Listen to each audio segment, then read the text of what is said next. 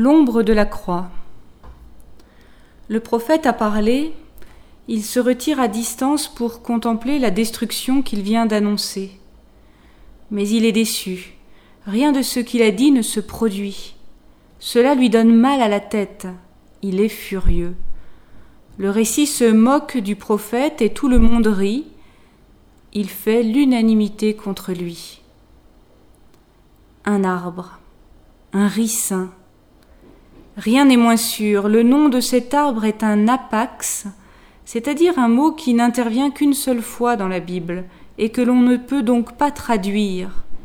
Cet arbre unique en son genre se dresse au-dessus de Jonas pour lui donner de l'ombre et le protéger de la violence du soleil. Il s'en réjouit et tous les lecteurs s'en réjouissent avec lui. C'est la première fois que ce prophète de malheur se réjouit il semble s'humaniser enfin. Quel est donc cet arbre bienveillant qui protège le juif, celui qui d'habitude sert de bouc émissaire quand survient une crise quelque part?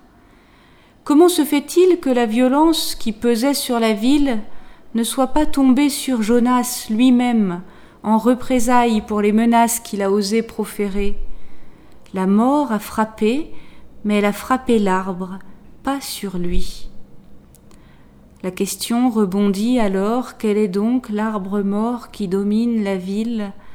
N'aurait-il pas une forme de croix?